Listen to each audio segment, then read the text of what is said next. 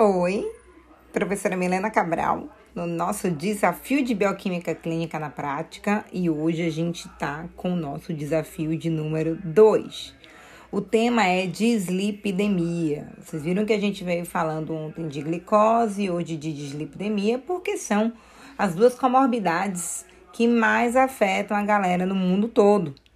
Se vocês pararem para observar, são os exames mais solicitados, exames que são cobertos pelo SUS e que têm uma saída muito grande do nosso dia a dia e por muito de a gente liberar, né, nesse, nesse, por tantas solicitações, acaba que a gente negligencia algumas coisas que são muito importantes.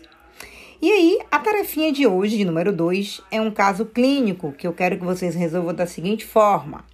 Vocês vão ouvir agora o caso clínico, e vão responder em um story no Instagram. Vão responder e me marcar arroba Cabral para poder eu printar e ver o que, que você escreveu e dar a pontuação ou não, tá?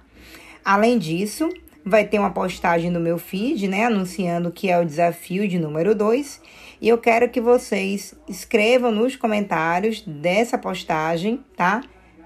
A seguinte frase: eu entendo de marcadores lipídicos, tá?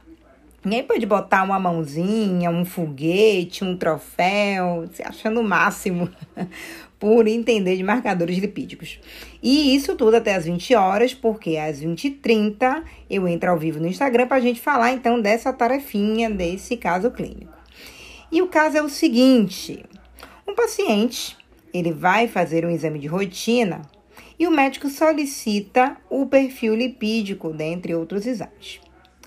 Mas, quando a gente fala de perfil lipídico de forma mais sucinta, colesterol total e suas frações, que é o LDL colesterol, o VLDL colesterol, o HDL colesterol, e hoje a gente sabe que também sai o colesterol total não HDL, que é um cálculo, além dos triglicerídeos.